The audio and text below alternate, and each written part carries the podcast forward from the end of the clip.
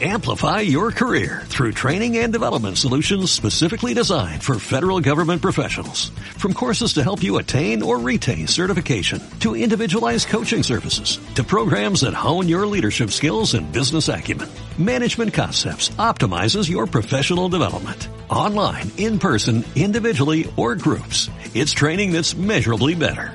Learn more at managementconcepts.com. That's managementconcepts.com.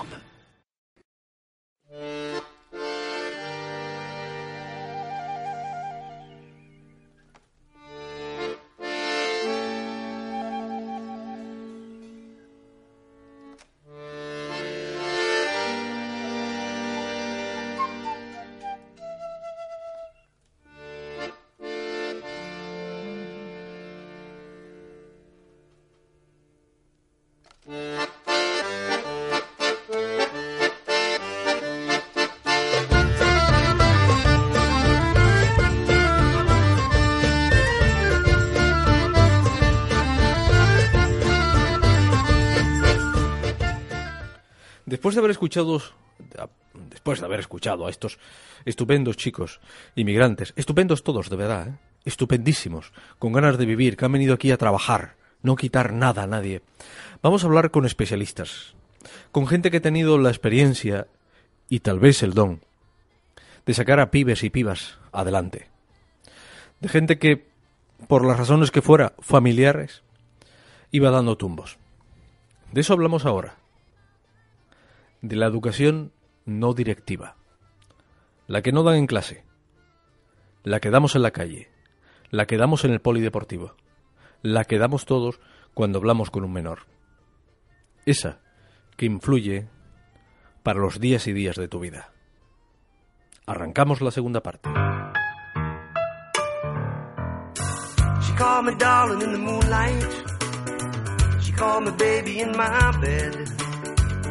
She called me honey when the lights went low. You know I never once believed the words she said. Una de las preguntas que quiero hacerle eh, a Miguel Tomé, que es eh, psicólogo, sociólogo. Psicólogo, psicólogo. psicólogo, es, eh, digo sociólogo porque ya verán ustedes que tiene mucho de sociología. Es, es sobre el tema de la, vamos a llamarla la enseñanza no convencional, la no reglada, todo aquello que uno aprende en la vida. Que uno aprende en- con la mesa, estando en la mesa con tu padre y con tu madre, que uno aprende, bueno, pues, pues metiéndose, enrolándose en una ONG. Y esas, esa es la, no sé si preguntarle si es la mejor de las educaciones, las mejores de las experiencias, lo que no se aprende en la oficial se aprende fuera. Vamos a ver, ¿qué, Eso- qué- eso es qué- que te- ¿cuánto, que- ¿cuánto tenemos de eso? ¿no? Ay, tenemos, tenemos mucho, porque eso es lo que te enseña a vivir. Eh, en el fondo, eh, vivir, vivir, vivir es convivir. Y convivir aprendemos de los demás y con los demás. Que eh, lo cuando hablamos de enseñanza no formal es esa, esa complementaria a la educación formal que se hace en los colegios, ¿no? La, la tan, tan, tan- últimamente tan, tan hablada, comentada, cuestionada, ¿no? Pero en el mundo en el que estamos, eh, yo creo que, la enseñanza no formal y sobre todo la informal, en un mundo virtual, en un mundo de, de, inmensas posibilidades, un mundo globalizado, ¿no? Yo creo que es la que nos enseña de verdad a vivir, ¿no? Y quizás es la que a veces eh, los- mis compañeros los psicólogos que hacen evaluación de personal y selección de personal eh, suelen, suelen mirar en los currículos, ¿no? Eh, Es lo que, es lo que llaman los educadores esas competencias personales, esas competencias transversales para la vida, ¿no? Que se aprenden en educación no formal. ¿Y qué es la educación no formal? Pues to- todas aquellas personas con las que compartimos ocio, tiempo libre, intereses, aficiones, cultura, compromiso social, ¿no? Cuando nos enrolamos en, en- en el mundo asociativo, ¿no? Por decirlo de alguna manera, que aunque no sea asociativo estructuralmente, sí lo es en compromiso social. O sea, me está usted diciendo, por ejemplo, que hay eh, una buena camada de psicólogos, de jefes de personal, eh, que ahora mismo ante dos currículum eh, se pueden decantar por aquel que tiene más experiencia vital. Por supuesto. No lo afirmo públicamente porque es lo que en el momento está de moda con la inteligencia emocional. La inteligencia emocional solo es la capacidad de afrontar situaciones diversas, dando respuestas, en este caso, positivas o respuestas adecuadas al contexto, ¿no? Y eso se aprende viviendo experiencias. Es decir, cuando un niño juega a baloncesto o juega a un deporte, ¿qué aprende? ¿Jugar a fútbol? No, aprende muchas cosas. Aprende a afrontar el fracaso, aprende, a, aprende el éxito, aprende a meter goles, aprende a no meterlos, aprende a trabajar en equipo. Pero cuando ese niño luego es entrenador de otros niños, ¿qué está aprendiendo? Está aprendiendo a mandar un equipo ¿Hasta qué punto eso es válido para un, para, para un empresario? Pues alguien que ha mandado o ha entrenado un equipo de niños nos va a permitir saber que ha sido capaz de tener habilidades sociales para hablar, para comentar, para dirigir. Bueno, eso es importante en el currículum laboral. Eh, Miguel, ¿y eso se puede reglar? Quiero decir, eh, si está la educación reglada, que es la oficial, que es la que tenemos a unos eh, profesores que cobran y que mm, por la mañana saludan a los niños y los despiden por la tarde, matemáticas, lengua, etcétera. Esta, este tipo de enseñanza, que es la, la habitual, la normal, la normal, eh, convendría eh, que los padres, que todos aprendiéramos que eso existe, que eso es así, para, digamos, tener un guion escrito. Ah, la, pregunta, la pregunta es muy importante. Eh, yo creo que está arreglada de manera informal, ¿no? Es decir, eh, no cabe duda de que las federaciones deportivas o las cualquier tipo de asociación vecinal tiene su, reglamentación, sus estatutos, ¿no? A mí lo que me preocupa no es que no es que esté no esté arreglada. Me preocupa hasta qué punto somos corresponsables con ella. Es decir, yo como padre o madre, cuando llevo a mi hijo a hacer un deporte, hasta qué punto soy corresponsable con los estatutos y las normas de ese club y el proyecto educativo de ese club, o hasta qué punto solamente lo llevo para que haga deporte. No, no, esto tiene mucho más que todo esto. ¿Hasta qué punto estoy convencido de que que mi hijo participe en esa actividad, en ese deporte, en ese voluntariado, le está educando para la vida?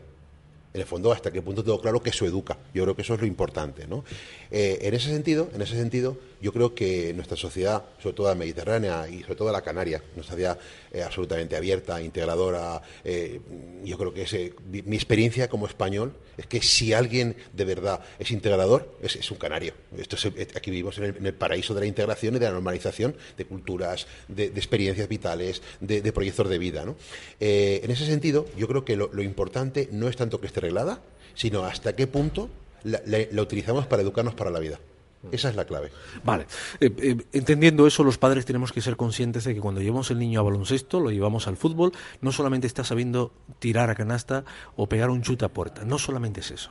No, no, no, no. Eh, yo estoy yo- Y tenemos que ser conscientes de que no solamente es eso, es fundamental. No, no, no, ser, no ser conscientes, sino in- utilizarlo inteligentemente, al igual que utilizamos las matemáticas para educar a mi niño. Yo tengo muy claro, en mi caso personal, mis niños hacen piano. ¿Para ser pianistas? No. Para desarrollar capacidades matemáticas que le ayuden con las matemáticas del colegio. ¿Mis hijos hacen baloncesto? Sí. ¿Para qué? Pues para hacer tres cosas. Para divertirse, para hacer amigos y para aprender valores de respeto en el deporte. Que es un proyecto que estamos llevando a la Confederación de Baloncesto, en este caso en Tenerife. El baloncesto es diversión, es amistad y es respeto. Claro, entonces, ¿yo hasta qué punto soy consciente y comprometido con ello como padre de educación? Claro, porque hay otra educación que es la informal que tú hablabas. ¿Hasta qué punto yo, cuando voy a un campo de fútbol, me comporto con los valores que yo quiero que mi hijo tenga? Yo en la grada y mi hijo, y mi hijo en la cancha. Pero ¿hasta qué punto yo viendo el partido del Barcelona del Madrid en televisión, me comporto de manera que mi hijo aprenda con mi modelo esos valores de convivencia? O, o me comporto como un energúmeno. Claro, eso, eso es la parte de la educación informal que nos va a educar para el futuro. Pero no solamente a nuestros hijos, sino nosotros también como adultos. Vivimos en sociedad, tenemos que convivir. eh, entre, entre el comportamiento con el árbitro y el comportamiento con el policía en la calle hay pocas diferencias. Ambos dos son figuras de autoridad, una en el campo deportivo y otra, otra es el que hemos puesto para regular que todos los coches no caen por la misma calle. Y alguien tiene que decir cuál pasa y cuál no pasa. Claro, eso es convivir. Y yo creo que en este momento el, gran reto de nuestra democracia es cómo mejoramos nuestra convivencia. Y eso es, por eso es importante la educación formal e informal. Aquí nos encontramos con. Usted está hablando de una red social física, en la que usted le veo y yo conozco a sus cinco amigos, a la vez sus cinco amigos me enseñan a sus otros cinco amigos y vamos creando sus círculos, esas burbujas, ¿no? Eso, así funciona el Facebook, ¿sabe? O el Google Plus, o el Twitter funciona con ese tipo de, de- de burbujas, ¿no? Ah, y ahí entramos en el tema de las redes sociales y de los críos. A mí se me ocurre preguntarle sobre esa cuestión. Ahí también se aprende. Oh, a mí, eh, a ver, yo soy un, eh, yo soy un, yo soy un fanático y soy un defensor de las redes sociales. Eh, de- ¿Por qué? Porque yo creo que no hay que tenerles miedo. Como todo hay que saber emplearlas según las edades de cada uno de los niños, ¿vale? Eh, a mí me, me- me entusiasma la- la- la- las posibilidades que nos da eh, nuestra identidad virtual, siempre y cuando sea consecuente con nuestra identidad personal. ¿Qué quiere decir esto?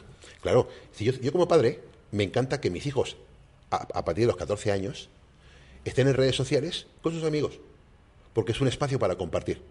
Lo mismo que comparten aficiones y gustos lo van a compartir en lo virtual y en lo personal, en lo personal y en lo virtual. Ahora, me preocuparía mucho que mi hijo con 14 años esté en redes sociales con chicos que yo no conozco.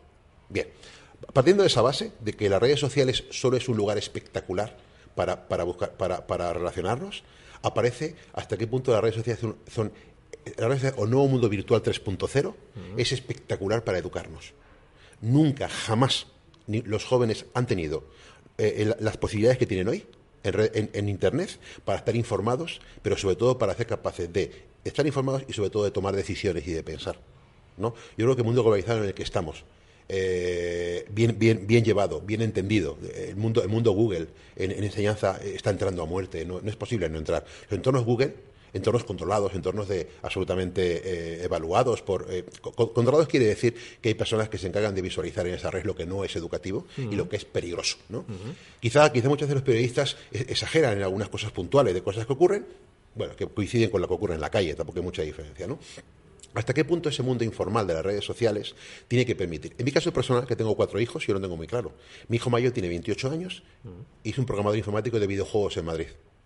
Mi segunda hija eh, es- es- eh, hizo un Erasmus y ayer en mi casa yo cené con una chica alemana y un chico polaco que no me entendía nada con ellos porque yo soy inmigrante total en idiomas, ¿vale? Eh, que los conoció en un programa Erasmus. Es decir, compartir la visión del mundo con un chico polaco y una chica alemana ayer en la mesa que están enamorados de Anaga. Se fueron a pasear por Anaga, diciendo- dijeron que era lo más bonito que había visto en su vida. Digo, Dios mío, son alemanes, es un polaco que vive en, en un sitio precioso, ¿no?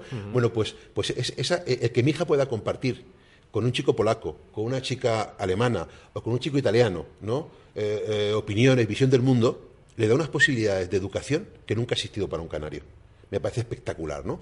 ¿Hasta qué punto nosotros, padres y madres, no digo educadores, fíjate, yo como padre y madre utilizo esas posibilidades infinitas para que mis hijos se eduquen para la vida? Hombre, es que es vital. Y cuento el caso de mi hijo. Mi hijo mayor eh, programa videojuegos, ¿no? De una empresa en Madrid, no voy a decir el nombre, pero bueno, básicamente yo tuve una experiencia con él que me dejó impactado. Eh, su empresa publicó un videojuego para Facebook, ¿no? Y él vino a verme aquí un puente de, de eh, en Madrid vino el puente de un puente de noviembre, el 1 de noviembre, ¿no? Y me dijo, "Jo, papá, eh, colocamos ayer el videojuego y tenemos en 20 tenemos 500.000 usuarios." Dije, "¿Cómo es posible que tengas 500.000 usuarios en dos días?" Bueno, pues yo estaba en un encuentro con jóvenes y pregunté ese día, ¿cuántos jóvenes conocen este juego? La mitad de los jóvenes ya lo conocían. Espectacular. Eh, es lo que hablamos de- del procomún en este momento. ¿Hasta qué punto nuestra sociedad tiene que sentarse seriamente y utilizar educativamente las posibilidades que tenemos en redes sociales y en nuevas tecnologías? Eh, y, lo de- y por contar un ejemplo muy, muy importante, hablemos del deporte.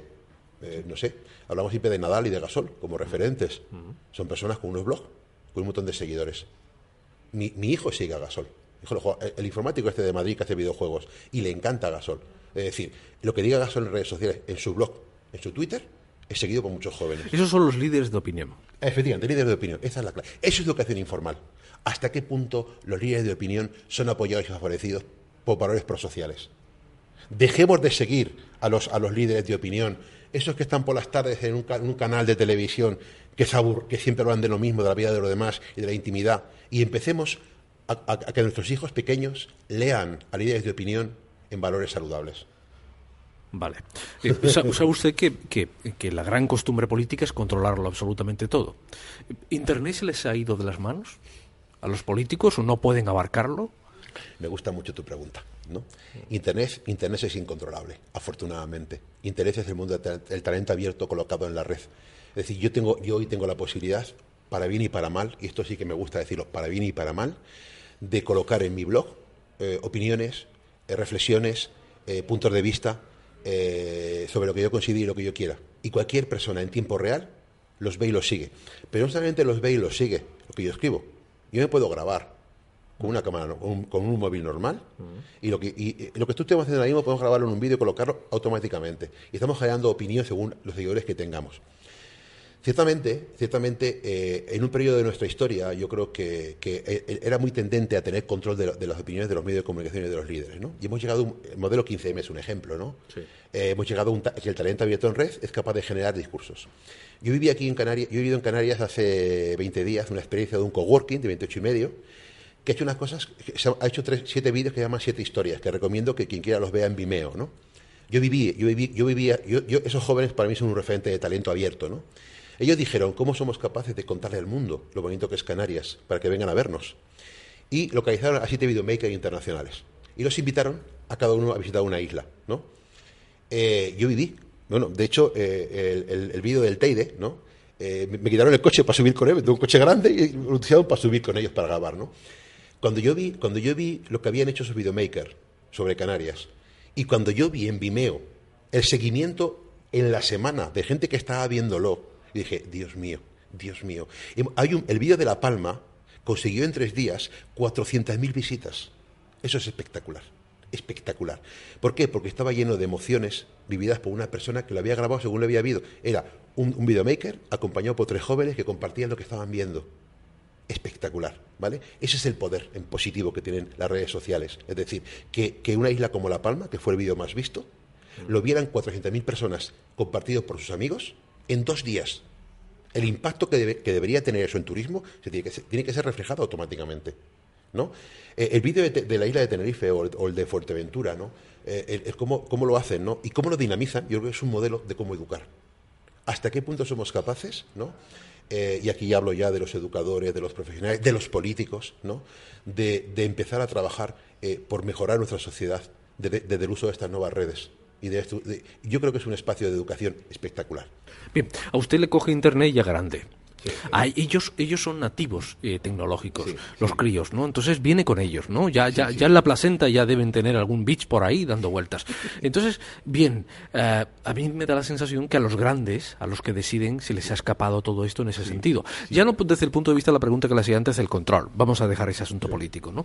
Sino de- desde el punto de vista de entenderlos, de entender a los críos, ¿no? De reeducarlos o de educarlos o decirles, oye, un poquito más para la derecha, un poquito más para la izquierda. No hablo desde, no hablo desde el punto de vista político, sino ten cuidado que te puedes caer ahí y tal, ¿no?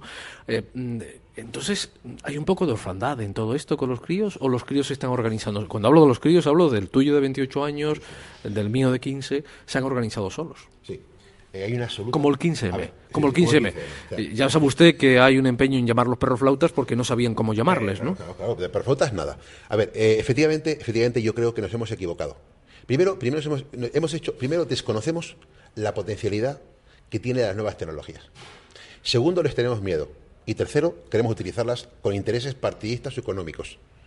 Tú me has preguntado antes y no te he respondido, pero te voy a responder ahora. Sí, efectivamente. Durante una época de nuestra historia, los políticos pensaban que iban a conseguir votos a través de las redes sociales. Error absoluto. Fue un desastre. ¿Por qué? Pues porque hay, hay- los jóvenes que- de que hablamos lo llamamos generación Einstein. Jóvenes que, jóvenes que están 24 horas conectados en la red y que han nacido son inmigrantes digitales, jóvenes nacidos después del 88. ¿Qué ocurre con ellos? Pues que su forma de procesar la información es diferente a la nuestra. Nosotros, yo soy de, una generación que veía la 1 o la 2 cuando se veía.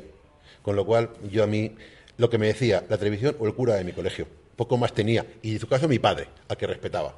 No, no, mi hijo ha nacido con una pantalla en la que puede, en la que puede tener 400 contenidos a la vez. Y ha aprendido una cosa. Ha aprendido a que no le coman la oreja lo cual los hace críticos hasta el infinito. Ex- excelente. Nuestros jóvenes actuales son muy críticos. ¿Por qué? Porque lo que no es auténtico o lo perciben creíble, lo anulan, eh, lo borran, lo borran, lo borran, lo borran. Por eso es tan difícil comerles la oreja. Entonces, ¿qué- ¿cuál es la nueva, la nueva manera de, de- de llegar a ellos o de compartir con ellos? Pues siendo auténtico. Claro, entonces, ¿qué tenemos que hacer los adultos? Hemos perdido, efectivamente. ¿Por qué? Porque nos, nos da miedo a las tecnologías, porque no las manejamos. Aparte de que nos dan miedo, no sabemos planificarlas educativamente para que ellos las usen. Y a lo tercero e infinito, pensamos que ellos piensan como nosotros. No, ellos piensan en un mundo abierto. Mi hija, que es la que te contaba que ayer cené con el polaco y con la alemana, eh, procesa en un mundo abierto. O sea, mi hija tiene otra visión del mundo. Mi hija, el mundo no se restringe eh, a, Gran Canaria, Tenerife y el peito insular. No, el mundo es mucho más que todo eso, afortunadamente. Eh, el, mundo, el, mundo, el mundo somos personas. ¿no? En ese esquema global, las redes sociales nos tienen que permitir. No es preciso, no es preciso cortarlas, no hay que prohibirlas. Lo que sí hay que hacer es saber utilizarlas educativamente. Y eso es responsabilidad de los adultos. Y aquí, en tu caso, que eres periodista, tienes una parte importante en esto. Porque los periodistas sois generadores de opinión, como tú bien sabes. ¿Vale? Eh, yo, vengo, yo vengo del mundo de la salud, yo trabajo en prevención de drogodependencias, como ya comentamos, ya, ya sabes, ¿no? Y una de las cosas que me preocupa mucho es cuando los periodistas eh, hacéis el, el- el- el- el- la, la idea fuerza que va en la portada de arriba, ¿no? Y no, no, es mucho más profundo todo esto, ¿no? O sea, yo creo que, que- que tenemos que, ser capaces de que el discurso sea un discurso social, un discurso educativo, un discurso... eco- Es lo que llamamos un discurso 3S. Trabajemos en redes sociales de manera saludable, sostenible y solidaria. ¿Por qué? Pues porque hay una, hay una cosa espectacular. Es decir, mi hijo probablemente hoy esté en red social, en Twenty o en Facebook, con un niño de Tinduf. Porque el verano pasado estuvo aquí en Tinduf y se conoce. Quiere decir que lo que mi hijo está posteando en Facebook lo está leyendo un niño de Tinduf. O un niño, en este caso, de Bogotá. Y no creo que la vida en Lima en Bogotá o eh, no tenga que, tenga que ver con la vida en la laguna o con Tinduf, ¿vale? Pero ambos ustedes están compartiendo visión del mundo. E- esa capacidad educadora, esa capacidad de compartir. Pero exactamente igual el niño de Tinduf o el niño de, de, de Changsha en China, ¿no? Eh, va a compartir con mi hija, que está en Europa, perspectivas sobre el mundo. Eso debería mejorar el mundo hasta el infinito.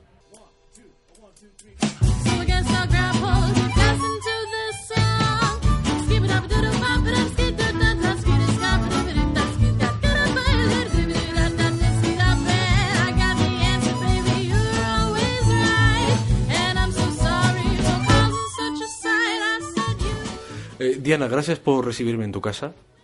Eh, debo decir que lo primero que he visto son dos bicicletas, unos portabultos. Está todo previsto para que os vayáis de viaje con la nena, eh, tu chico y tú, eh, por muchos rincones de España, muchos rincones de la península, buscando escuelas donde no se aplique la educación directiva. ¿Esto qué es de la educación directiva para entenderlo?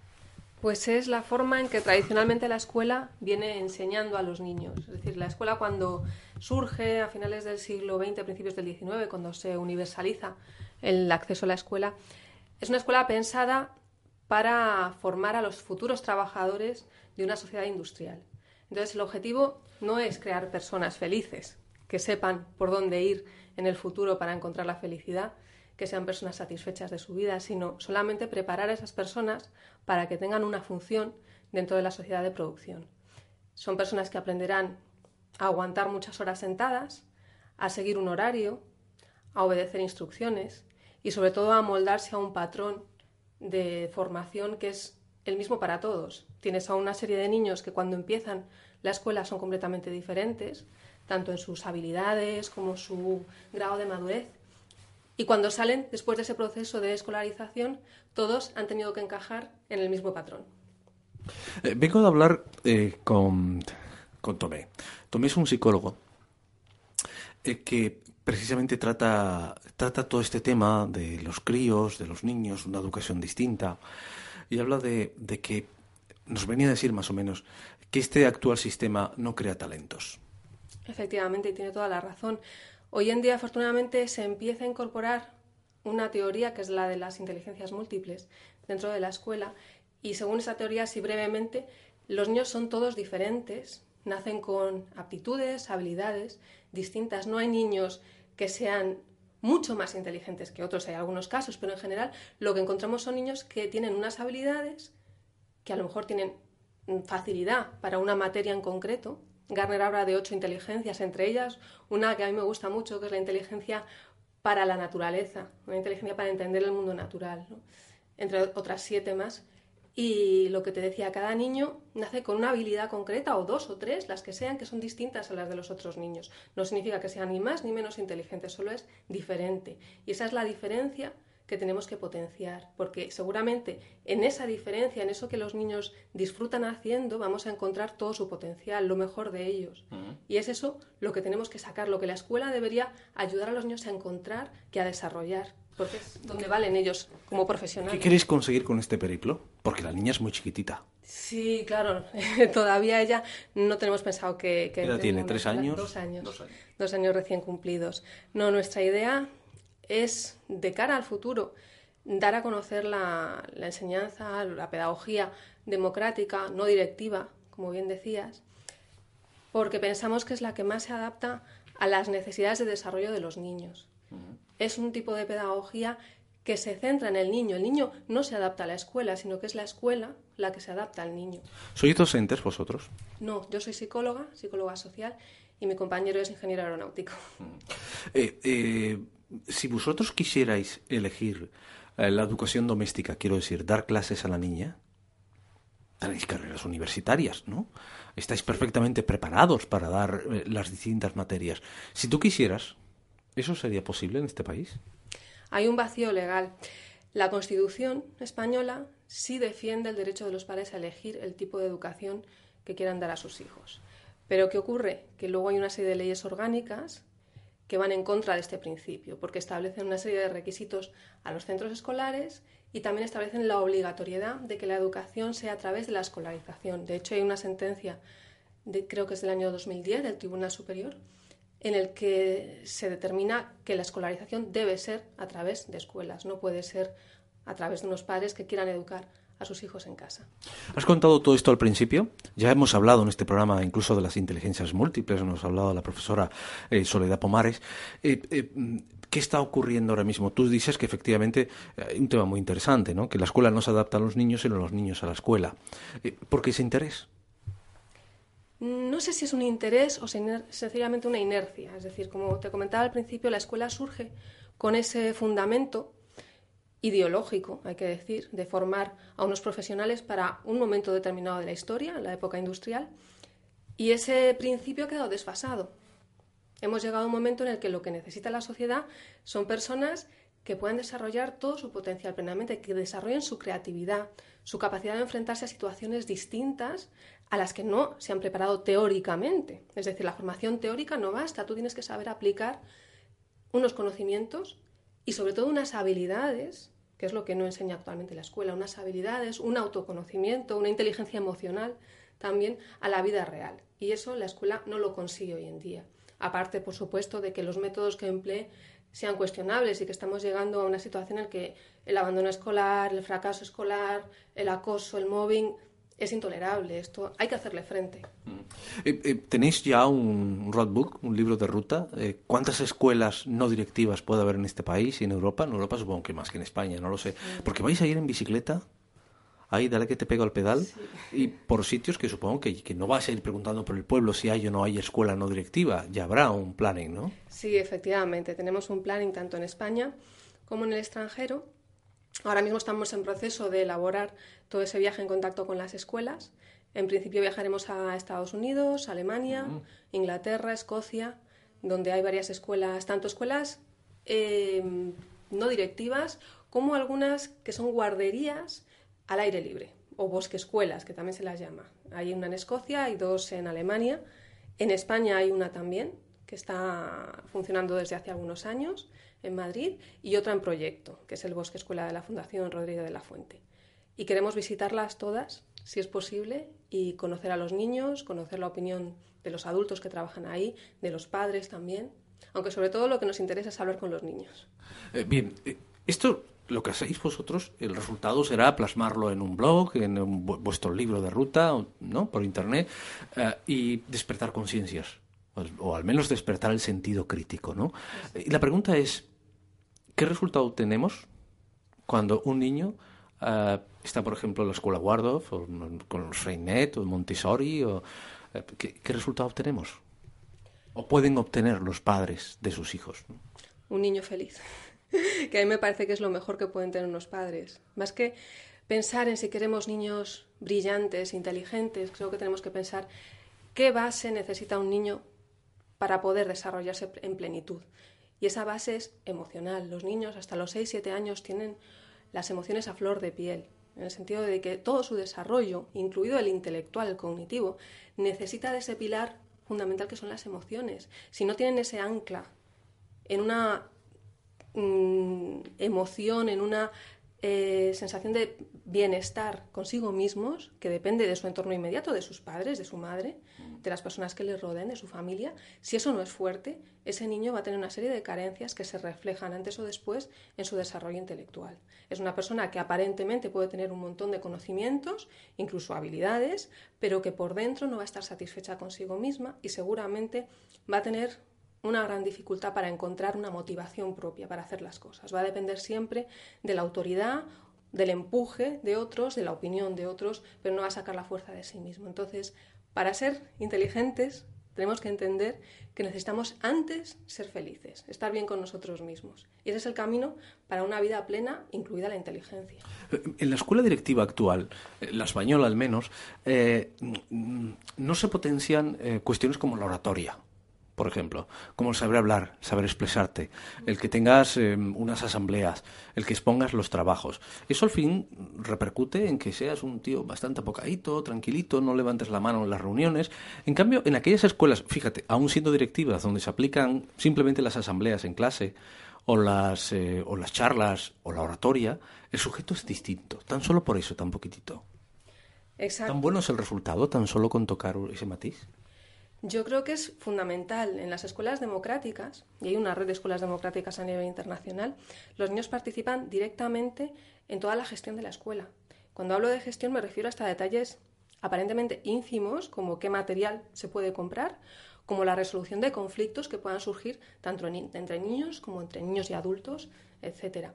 Eso es una práctica fundamental para un futuro ciudadano o ciudadana de una sociedad democrática. Si la escuela misma, como institución encargada de favorecer el aprendizaje, no nos enseña a crecer en democracia, a ejercer nuestros derechos siempre respetando los derechos de los demás y no nos enseña a ser ciudadanos responsables, que somos conscientes del papel que desempeñamos dentro de la sociedad y de nuestra capacidad de tomar decisiones, esa escuela no nos está ayudando para un futuro en democracia, en definitiva.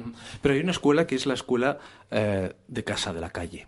¿No? Lo, lo- hablábamos hace un instante con Tomé, eh, que, que es la- esa enseñanza, digamos, la B, la otra, ¿no? que es la que hace al sujeto el valor.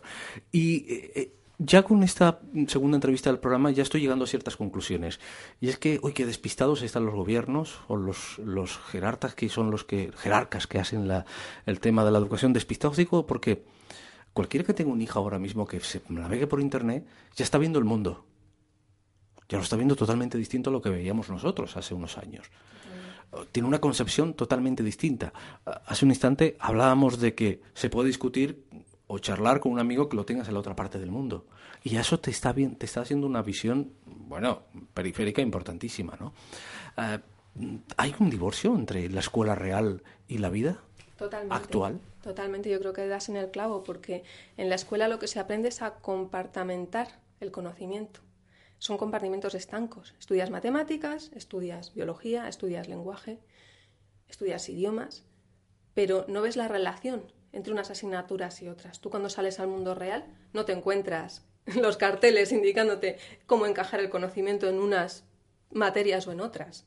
Todo está mezclado, todo está interrelacionado y ese es el aprendizaje real, ¿no? Que la vida es esa mezcla de conocimientos, de aprendizaje, de habilidades que un niño tiene que saber desplegar y relacionar unas con otras.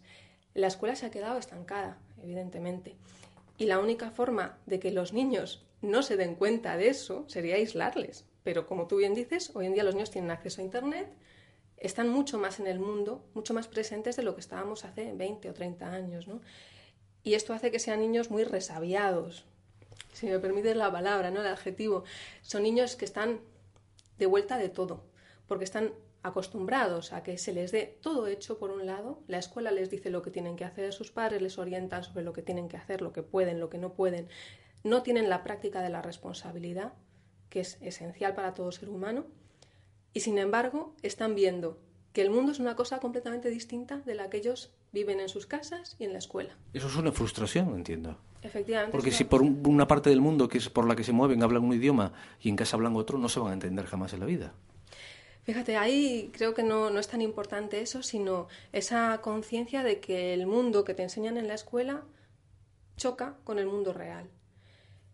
Esa imposibilidad de entrar en contacto con, con lo que tú sientes que es importante. La escuela no te está enseñando la vida real y las cosas que realmente preocupan a los chavales. Más que nada, hace un- una brecha entre eso y lo que se estudia en clase. Las asignaturas a los chavales les aburren. ¿Por qué se aburren? Porque sienten que no tienen nada que ver con su vida.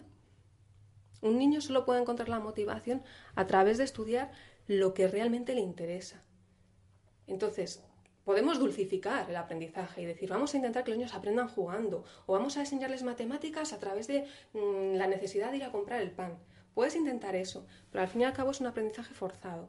El aprendizaje real surge cuando el niño que está viendo que su madre va a la compra, que su padre hace las cuentas de la oficina, que su abuela necesita saber sumar para poder entender cualquier cosa, ese niño tiene la motivación de aprender a hacerlo porque él no se quiere quedar atrás. Los niños imitan continuamente lo que hacen los adultos y necesitan, para poder integrarse en el mundo de verdad, manejar las habilidades que manejan los adultos. A mí el viaje que vais a, que vais a iniciar, que será dentro de muy poquito, ¿no? Finales de este mes, por ahí, eh, me parece eh, muy solidario con todo el resto de los ciudadanos. Porque eh, si ahora tú quieres que tu hijo, por ejemplo, esté en una escuela donde se practique, donde se dé el sistema Montessori, hay que pagarla.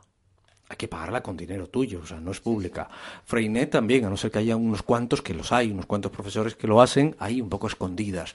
Lo de las inteligencias múltiples ya ni hablarlo, que solamente hay una cosita que se está haciendo por ahí, ¿no? Que lo hace Soledad. Eh, hay mucho de solidaridad en vosotros. Lo que estáis buscando es un revulsivo social para que todo esto se aplique en la escuela pública. Quiero decir, ahora, para ser un tipo con talento, o al menos con el talento que tenían los de Google, que, estudiaron en- con la educación de Montessori, eh, hay que pagárselo. Entonces volvemos al tema de, claro, si tienes, quieres una buena educación, hay que pagarla. Claro, nosotros lo que queremos es revertir eso. Creemos que lo que tiene que cambiar es la escuela como institución. No vale poner parches. No vale decir, bueno, vamos a ir aplicando mm, el aprendizaje por proyectos, está muy bien, sí, claro, es un pequeño avance, pero no cambia la estructura tan pesada y incomprensible para los niños que es la escuela hoy por hoy.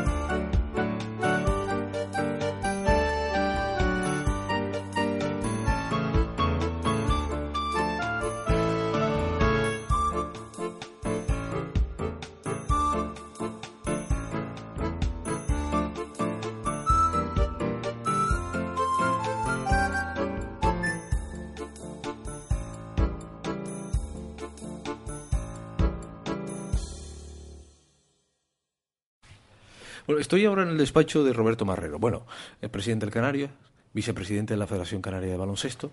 ¿Y, por qué estoy aquí? Bueno, porque eh, esa educación, la educación en el deporte es fundamental. Yo no sé si hay alguna diferencia entre lo que pasa con los padres o en las canchas a lo que pasa en, en los campos de fútbol. Hombre, visto lo visto últimamente, parece que los del baloncesto son más educados.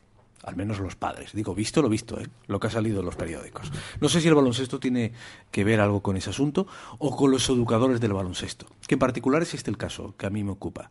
Eh, la educación no formal de lo que estamos hablando, que es la educación fuera de las clases, fuera de la escuela. ¿En, qué medida, porque sí me consta que usted lleva muchísimos años trabajando en ese asunto, ¿en, en qué medida ha beneficiado esa educación no formal en el deporte a los deportistas, que también eran alumnos? Sí, yo creo que es un complemento. O sea, cuando el niño termina su actividad escolar, le queda toda una tarde, le queda un fin de semana, le queda mucho tiempo que si no estuviese en reglado, no estuviese dirigido, no estuviese coordinado y bajo la supervisión de buenos profesionales, entre comillas, no, no por lo económico, sino por su entrega, su trabajo y sus conocimientos, pues darían una juventud, digamos, más limitada en muchos aspectos sociales e individuales. Entonces, creo que es fundamental, fundamental esa, ese tipo de actividades en cualquier deporte. Yo siempre digo que aunque yo esté implicado tan directamente con el baloncesto, lo importante no es que se esté en el baloncesto o se esté en el fútbol, sino que se haga deporte, pero no por el apartado también físico, salud, futuro, sino mentalidad, respeto, compañerismo, una cantidad de valores impresionantes que cada vez, o desgraciadamente, pues a veces se pierden. Bueno, eso, siempre nos lo han contado, ¿no? Que eso va implícito en el deporte, los valores, en fin, y, hay- y, y, por supuesto no somos ajenos a algunas campañas institucionales sobre ese asunto, ¿no? Pero este, el de usted ha sido un proyecto de vida. O sea, es eh, dejarle en la cancha a los críos y usted decir, cuidado, que lo que tengo aquí son diamantes en bruto, pero no para que encesten solamente, sino para que sepan qué tienen que hacer ahí fuera, ¿no? Eh, ¿Cómo se, cómo se canaliza eso? Porque claro, ahí hay mucha pedagogía. Primero eh, hay que hacer una selección muy, muy, muy importante del personal, llamemos, o del apartado técnico e incluso directivo de- de- del club, del colegio, de quien dirige el- esa- ese grupo, ¿no? Eso es importante, porque eso van a ser los profesores fuera del, del ámbito escolar que les van a seguir formando primero como personas, porque si estamos hablando de un niño infantil, cadete, de esas edades, lo primero es una formación. No es tan importante que sepan el baloncesto entrar por la derecha, por la izquierda, o hacer un reverso, o cualquier cosa técnica, sino primero tiene que ser persona, tiene que tener los- claros los valores de entrega, de respeto, de saber que a lo mejor no está tantos minutos dentro de la cancha, a pesar de haber trabajado igual durante la semana, pero también se tiene que saber cuál es su papel, cuál es su, su disposición para el- los compañeros. Pero eso, eso cómo se consigue, o sea, cómo se ha llegado a conseguir en el sentido de que, oye, el chaval vaya a jugar al baloncesto, yo lo que quiero son minutos, ¿no? No que me vengan aquí a contar que debo ser muy bueno, debo ser muy colaborador, no dar una patada al contrario. Se consigue, se consigue y se consigue, insisto, mm, que no quiero ser pesado, pero teniendo primero las ideas muy claras todos los técnicos. Porque la tendencia también humana de cualquier técnico es que en su currículum figuren muchas victorias y muchos títulos y muchas... A todos nos gustan los triunfos, pero hay veces que en curso de las derrotas hay que sacar muy buenas lecturas, que nos van a dar luego otras victorias en, en otros momentos y en otras ocasiones. Yo puedo decir que, que mis éxitos, digamos, deportivos, por llamarlo de una forma, no iban directamente relacionados con los equipos y con los grupos deportivos más técnicamente potentes, pero sí los más fuertes mental y humanamente. Esos fueron los que a mí, en, la- en tantos años en el club en concreto, nos han dado triunfo. Incluso dentro de la Federación Canaria hay casos donde en selecciones canarias han fallado jugadores de la selección española. Hemos tenido que tomar decisiones y dejar algunos que eran seleccion- seleccionados por el equipo nacional por disciplina y sin embargo cuando nos creían que no íbamos a obtener un resultado aceptable llegar y quedar campeones de, España ¿no? Es- no sé si es normal, yo lo he visto, ¿eh? Estoy hablando de los chiquitines. ¿Es normal, o debe ser incluso costumbre, que un árbitro, cuando estos están agarrando, se estén pegando unas leches que no veas, pare el partido y les eche un responso? De, ética, ¿eh? De, oiga, esto no hacerlo y tal. Yo no sé si eso está en el reglamento de los árbitros porque entiendo muy poco. Pero mira, a mí, a mí ese partido me gustó. Eso, ese es uno de los complementos que faltan de que sea la tónica habitual y la norma de los árbitros. Los árbitros es un capítulo importantísimo dentro de, del baloncesto, fundamental dentro del baloncesto, porque también tienen que saber ser educadores. Y estoy totalmente de acuerdo lo que- con lo que dice. Yo he visto, y hay árbitros que son auténticos mm, profesores de vocación, cómo los paran y sobre todo en categorías inferiores.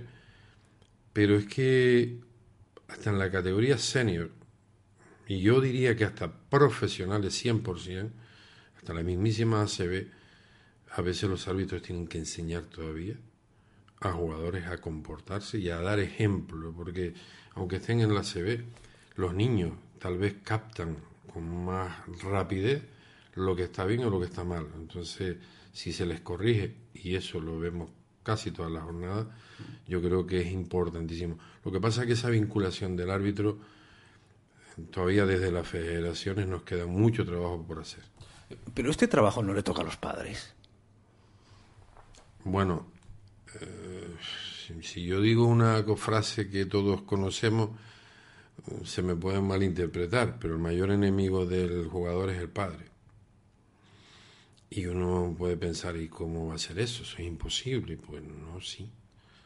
Es decir, eh, en muchas etapas los niños están mucho más maduros que los padres.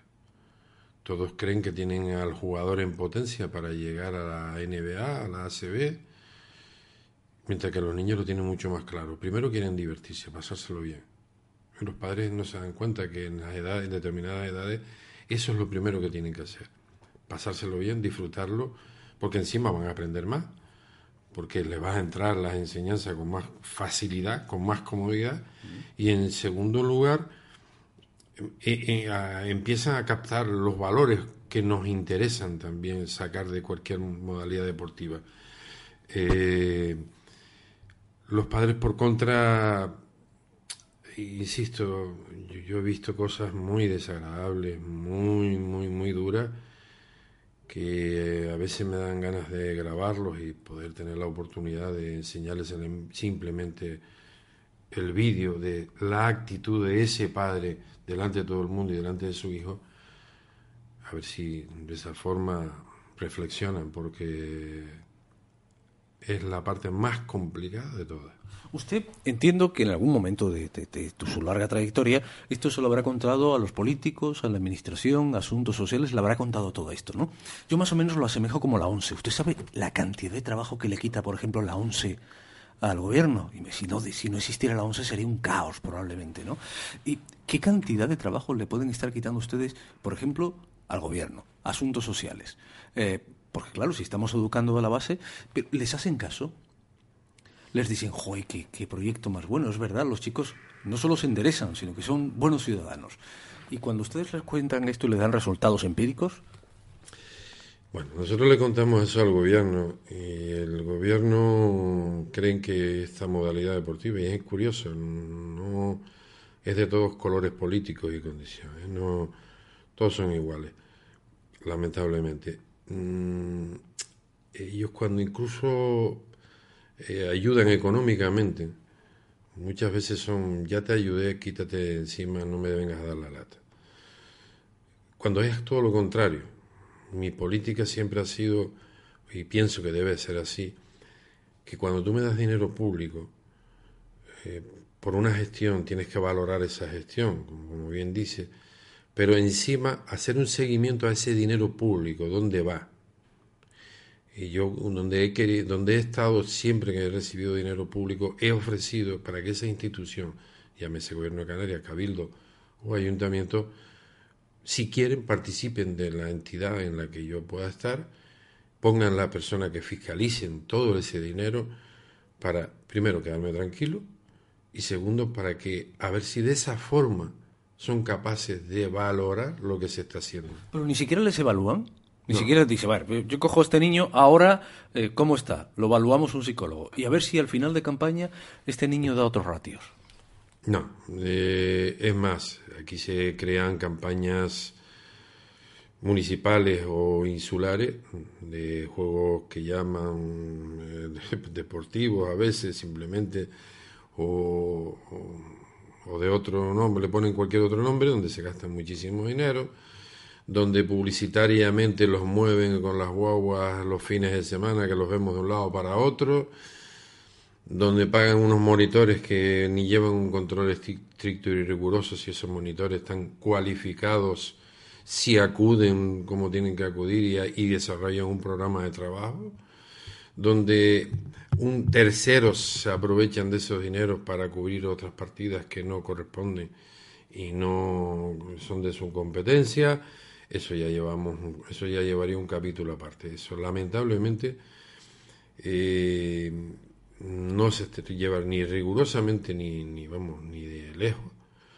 Y por otro lado si insisto mm, hay que ver la cantidad de personas buenas que trabajan que les cuesta dinero que les cuesta alejarse de su familia que les cuesta simplemente porque aman el deporte. Eso los políticos en su inmensa mayoría no digo que pueda haber alguno pero se me hace difícil encontrarlo porque yo no- habitualmente no los veo sino cuando hay un fotógrafo.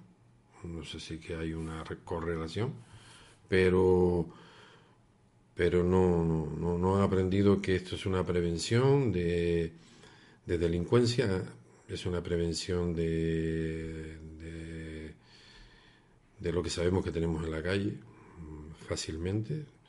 Alcohol droga etcétera etcétera etcétera yo puedo decir que mi trayectoria he tenido que estar incluso durante, recuerdo un año en concreto, en contacto directo casi diario con los cuerpos y fuerzas de seguridad del Estado para evitar eh, ataques de sectores marginados, digamos, de la sociedad a eh, una entidad en concreto, o a un sector en concreto del baloncesto, donde se, sufrían agresiones incluso dentro de instalaciones deportivas. Y ningún político lo vi que no echara una mano.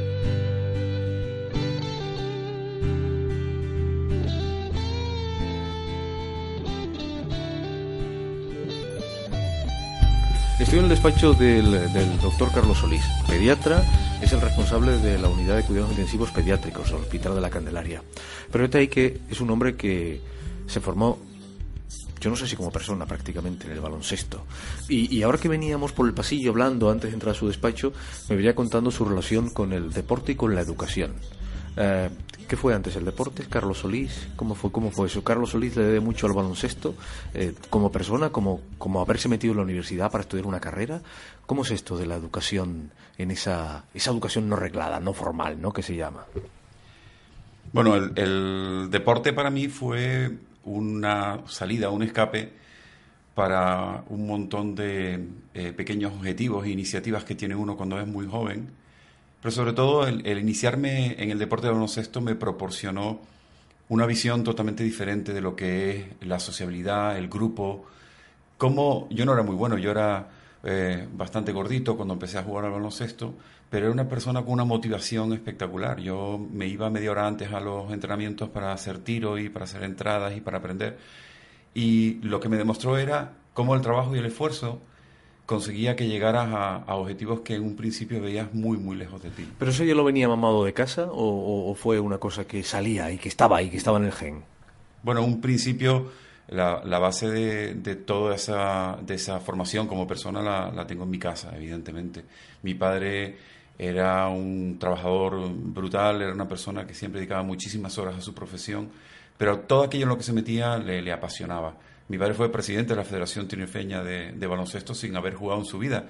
Y es porque eh, cuando se metió en ese mundillo conoció muchísima gente con, con una serie de, de cualidades como persona que le engancharon. Y lo que hizo fue continuar con ello y, y detrás fui yo. Eh, claro, es que hablando sobre el tema de, de- de la impronta del deporte en la educación o de la reeducación, eh, uno puede pensar que es posible eh, recuperar a críos eh, con un entorno familiar complicado.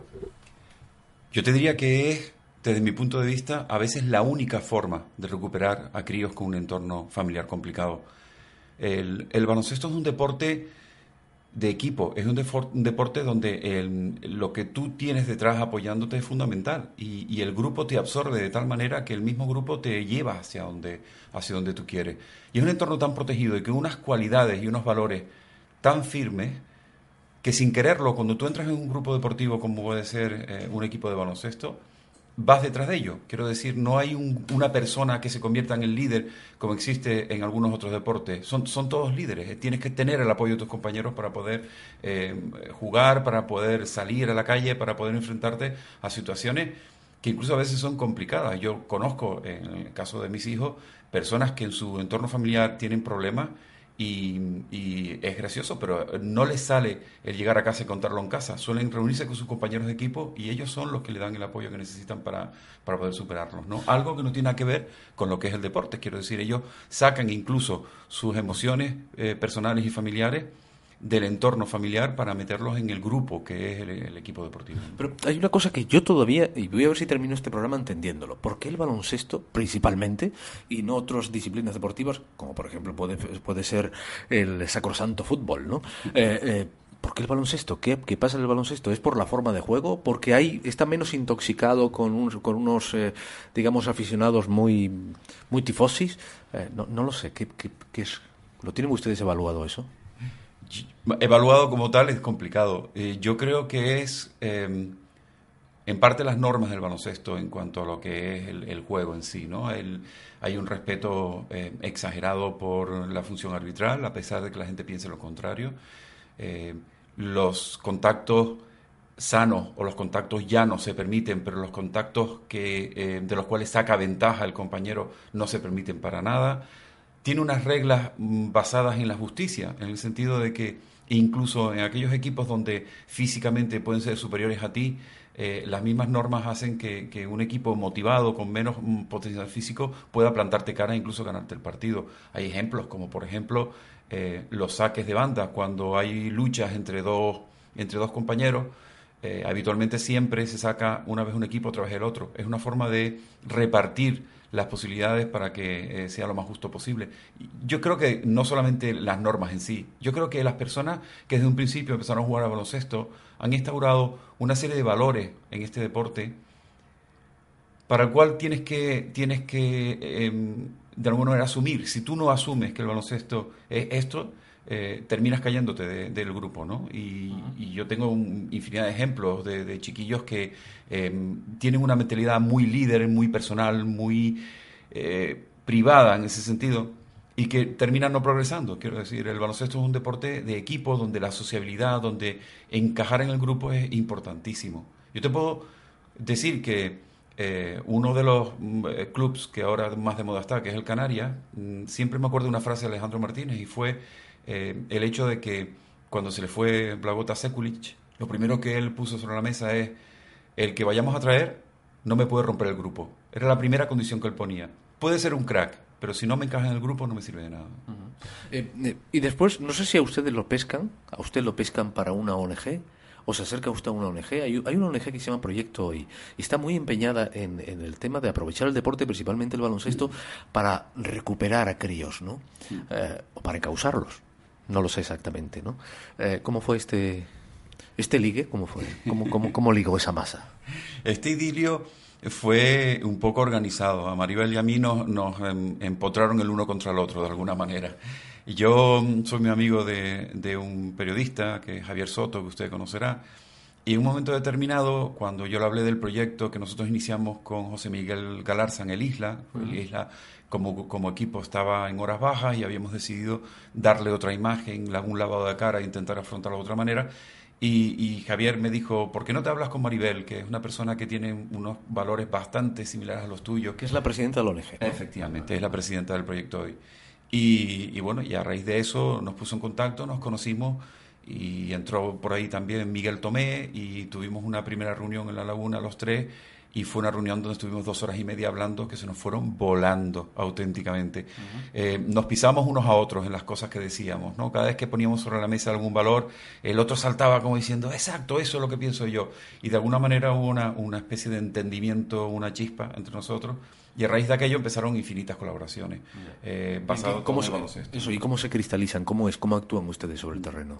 Eso es im- importante saberlo, ¿no? O sea, lo poquito que pueda hacer la ONG, o lo muchito, no lo sé todavía, yo usted me lo contará, ¿cómo se actúa? ¿Se va a los sitios, se observa, se va a los campos? ¿Qué, qué se hace? ¿O se, o se manda a los niños a clubes de baloncesto a, a estudiar y a, y a recuperar valores? En aquel momento, cuando yo me, eh, metí en el proyecto de, Maribel, lo que hice eh, al mismo tiempo fue renunciar a otro proyecto que era el que había sobre la mesa, que era la unión, la fusión de dos equipos que eran el Isla y el Uni.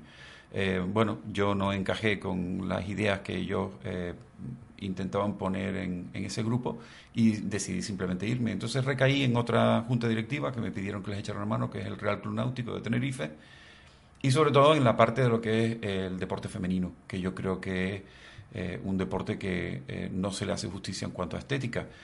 Y cuando me metí en el grupo, Maribel me propuso desde un inicio el, intentar crear algún tipo de imagen que fuera un- una referencia para el, para el resto de personas que quieren acercarse al proyecto hoy. Y lo iniciamos con un partidillo de baloncesto, un entrenamiento, con dos figuras que han sido dos figuras en el deporte canario eh, muy, muy conocidas, que son Katy Boswell y Pedro Ramos. Los reunimos a todos en una cancha. eh, un estupendo director nos dijo que él nos hacía el, el vídeo y los metimos a todos en una cancha. Hubo incluso hasta un pequeño concierto de música por un grupo de una manera totalmente altruista. Yo creo que hicimos una cosa muy bonita durante, durante casi dos horas.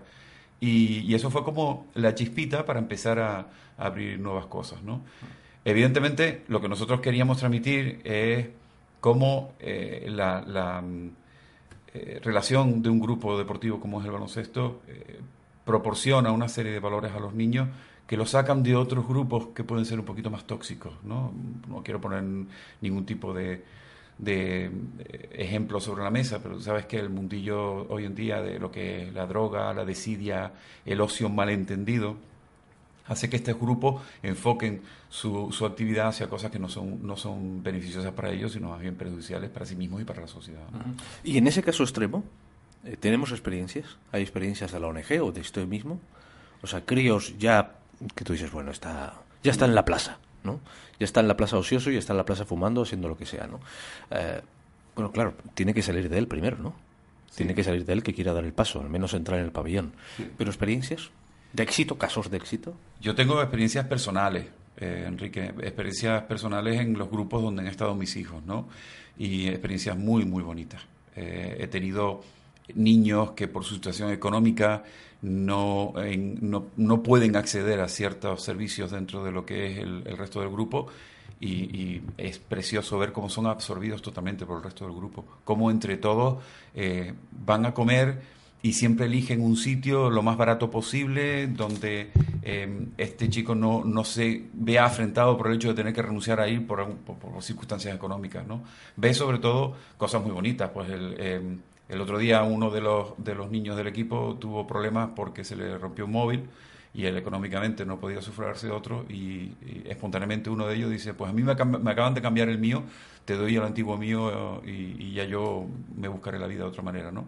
Ese tipo de cosas realmente calan y calan tanto que ese, esos niños por primera vez empiezan a sentir cómo hay un afecto de grupo que a veces ellos eh, no, no ven en casa, o sea, tienen esa carencia, y cómo ven ese afecto de grupo y cómo ven cómo el resto de padres eh, los adoptan de alguna manera. Quiero decir, muchos de estos niños, eh, sus padres no van a ver los partidos porque o no tienen posibilidades económicas o simplemente no tienen ese atractivo que representa para nosotros el baloncesto.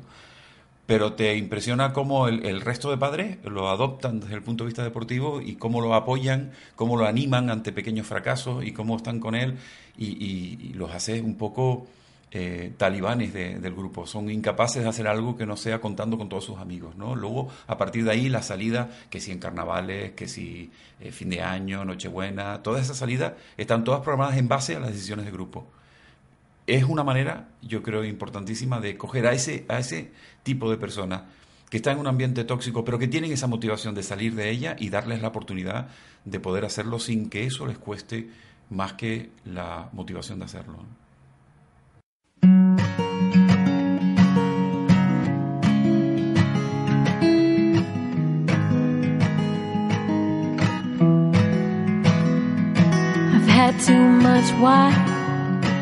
For Thursday night. It's only six o'clock. Too early to be kissing outside. Y hasta aquí otra mirada. La cara B de las historias. Siempre buscando cosas interesantes que te interesan a ti y por supuesto a nosotros. Las cosas que no oyes en otro sitio, las encuentras aquí. Otra mirada. Otro mundo es posible. Les habló y te habló Enrique Hernández.